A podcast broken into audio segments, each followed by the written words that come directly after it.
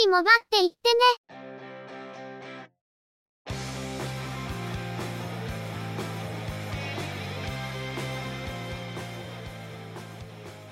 この番組は、モバイル通信に関する技術や業界の動向についてのニュース、IT ガジェットについての情報などの話題を中心にご紹介していま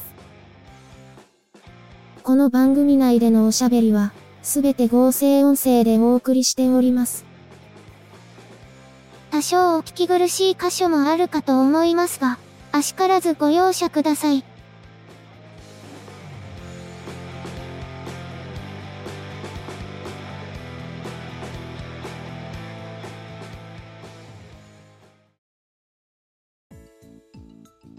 今週もゆくもばのスタートです。お届けいたしますのは、ネタを探してきたり、いろいろしてるのが中の人、またの名をハイマウント。そしてお話をするのは、佐藤ささらと、鈴木つづみと、嫌です。ゆくもば、第399回です。中の人の休暇が終わりそうです。いつものことですが、あと2週間くらい休みたいとかほざいてますけど。これ以上休むと社会復帰できないのでは？今年もコロナのせいでろくに外に出ることもできなかったので、身の回りで色々と滞っていたことを少しずつ片付けていたようです。休みが足りないと言ってるのは、多分その滞っていることが多すぎて片付かないってことなのではないかと。普段のツケが来ているってことですね。今年は昼夜問わずとにかく暑いので、熱中症になりそうで工作系の作業が全くできないって言ってますね。模型製作は溶剤が飛ぶスピードが速すぎて組み立ても塗装も進められないし、靴は溶剤が早く飛ぶのはありがたいけど、時間がかかる作業なのでやってるうちに熱中症になりそうで、簡単な検証作業しかできてないそうです。最近ネタがなくてストップしている動画の制作は、何か涼しいネタをやりたいと言ってたんですけど、休みの間に素材が入手できなくてこれも見送りですね。やはり行動制限はないとはいえ、コロナの感染がこうも広がってしまうと、色々とやることが狭まってしまって、選択肢が減るんですよね。加えて今年は光熱費と燃料代が高くて、余計に制限がきつい感じなんですよね。せめて、コロナが収まってくれればと思うんですけど。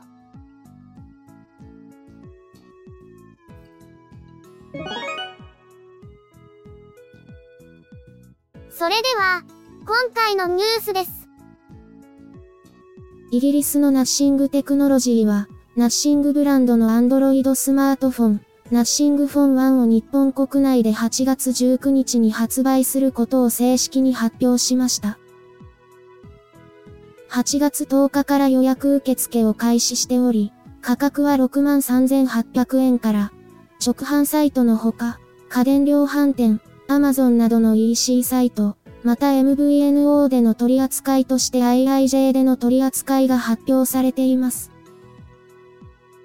ナッシングフォン1は、背面が光るグリフインターフェースを備えた Android スマートフォンで、メモリーは 8GB または 12GB、ストレージは 128GB または 256GB で3モデルが設定され、ホワイトとブラックの2色が設定されます。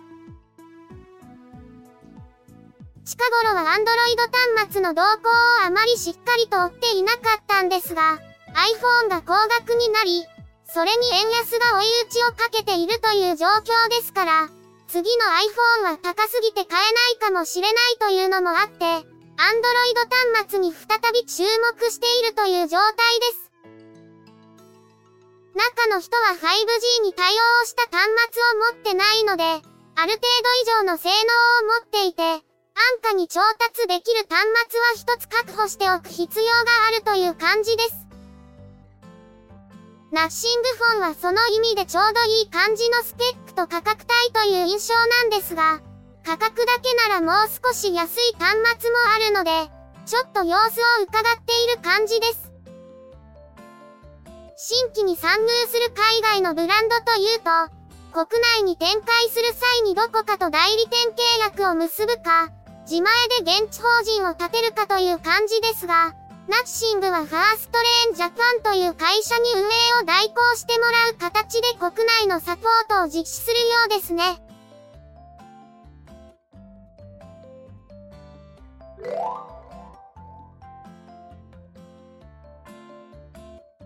日本テレビは、24時間テレビ、愛は地球を救うで行っている募金企画において、一部のキャッシュレス決済サービスでの入金を受け付けることを明らかにしました。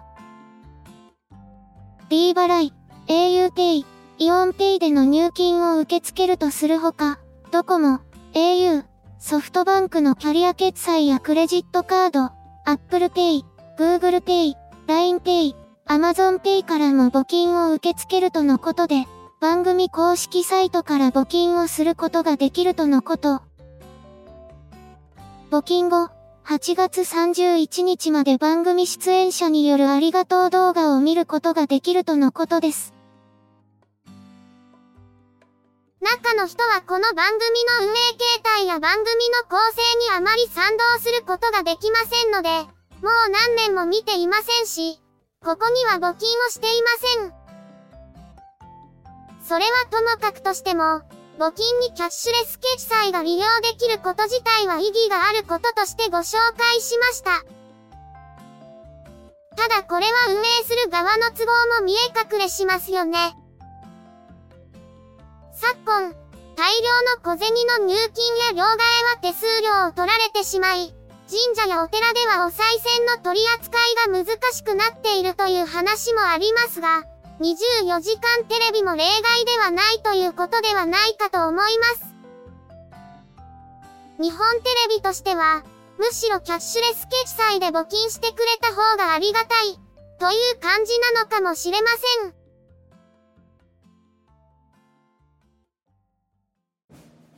AFV、艦船、航空機、自動車などのスケールモデルが好きだけど、制作テクニックなどの情報交換に困っている方はいませんか？そんな方はぜひご連絡ください。SMBF はそんな皆様とのコミュニケーションを目指している模型サークルです。スケールモデルビルダーズ福岡は福岡市を中心に活動中。サークルメンバー募集中。イベントはメンバー以外の方もどうぞ。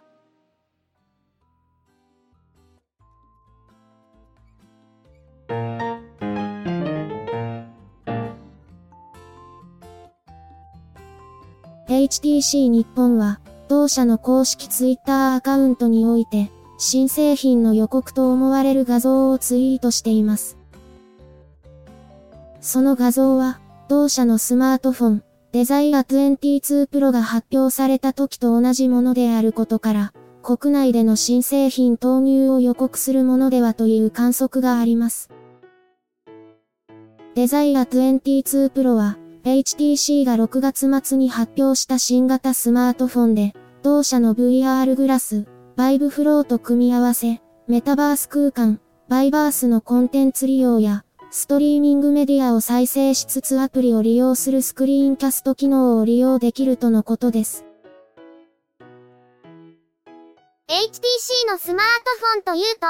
Windows モバイルの頃や Android の初期の頃はかなり大きな勢力でしたが、最近はスマートフォンの国内での製品投入もなく、プレゼンスは大きく下がっていた感じがあります。HTC の名前も、VR ヘッドセットの HTC Vive の関連くらいでしか耳にすることがなかった感じですね。久々に製品が国内に投入されるのか、ちょっと楽しみなところがありますけど。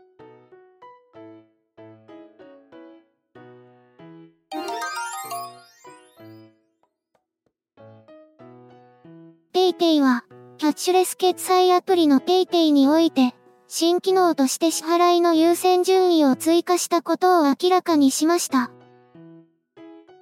アプリのバージョン3.52.0以降で利用可能で、PayPay 後払いや PayPay 残高、各種クレジットカードなど、支払い方法の優先順位を設定することができるとのこと。最優先とする支払い方法で決済できなかった場合、次に優先順位が高い支払い方法に自動的に切り替わるとのこと。オートチャージを有効にするほどではないけど、支払い方法をいちいち切り替えるのもめんどくさいし、かといって残高が足りてるかはちょっと心配、という場面はあると思います。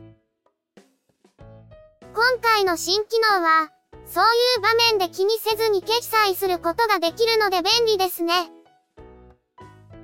しかし、ちょっと気にしておかないと意図しない決済方法で支払ってしまうことになりそうなので、画面で時点の決済方法に切り替えて支払ったのが、すぐわかるようになっているのか、少し気になる感じです。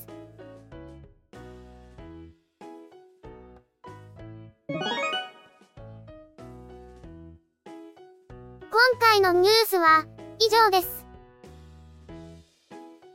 この休暇期間中、ゆくもばの制作ファイルのバックアップについて見直しをしていたんですが、その中でちょっとした事件が起こってしまいました。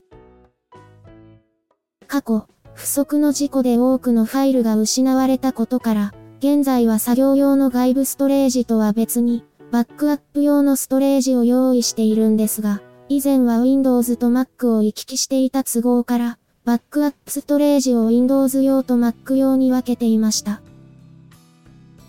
しかも Windows 用の領域は、Mac からも操作できるように FAT32 でフォーマットしてたんですよね。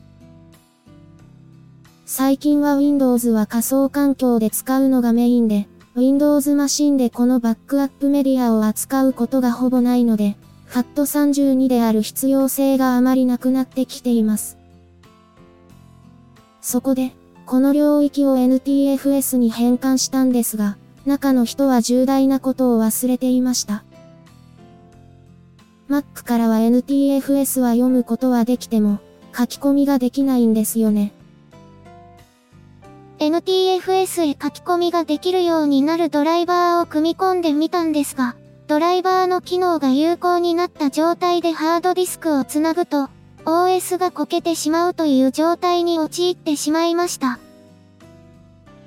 いろいろと試行錯誤をしたんですけど、結局どうにもならず、NTFS の領域にあるファイルを Mac 用のバックアップ領域にコピーして、全領域を Mac 用のストレージとして切り直すことに。バックアップ済みのデータがおよそ 400GB もあって、コピーが完了するのに9時間もかかってしまいました。なんでこんなドタバタになったかというと、容量にはまだたっぷりと余裕があるんですが、ファイル数がかなりの数になっているので、古いファイルは圧縮して保存し直そうとしたのがきっかけでした。ところが保存していた領域が FAT32 であったことから、容量が大きいファイルを取り扱えないということで、今後の管理を考えてより大きいファイルサイズを扱えるフォーマットへ移行する必要に迫られた、という感じです。空き容量に余裕があるうちに、と思ってやったことが、結局余計な仕事を増やしただけで、肝心な作業は何もできてないというのが色々と残念ですが。とりあえずバックアップは退避し終わってるわけですから、空き領域を EXFAT でフォーマットして、共用するのに問題はないか試してもよかったかなと、後になって考えたようですが、いらんことしてまたデータを全部消すことになりそうな気もしますね。何かやらかしてしまうのは、大概眠いのを我慢してそういう作業をしてる時ですしね。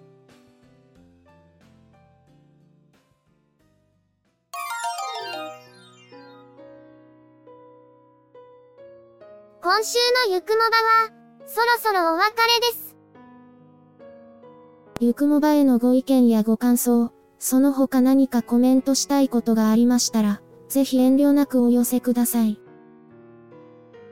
Apple Podcast へのレビュー投稿、ブログへのコメント、メールフォームからの投稿、ツイッターでハッシュタグ、シャープ y, u, k, u, m, o, b, a をつけたツイートなど、送りやすい方法でお気軽にいただければと思っています。ハッシュタグはアルファベット小文字。日本語ハッシュタグは使用していませんのでご注意ください。他にも Facebook ページや Discord サーバを運用しており、こちらでのコメントも歓迎します。詳細は Twitter アカウントをご参照いただければ幸いです。いただきましたコメントは、おおよそ月末をめどにしてご紹介させていただいています。また、ゆくもばで過去に配信していたものの再配信、ゆくもばアーカイブスを不定期で連続配信しています。お時間がありましたら、過去の振り返りとしてお聞きいただければ幸いです。では、今回はこれで失礼いたします。また次回、皆様のお耳にかかれますように。ゆっくりもばっていってね。ゆくもばは、チェビオ、クリエイティブスタジオを使って作成しています。番組作成にかかる一切を取り行うのは、中の一言ハイマウント。お話をしましたのは、佐藤ささら。鈴木つづみ。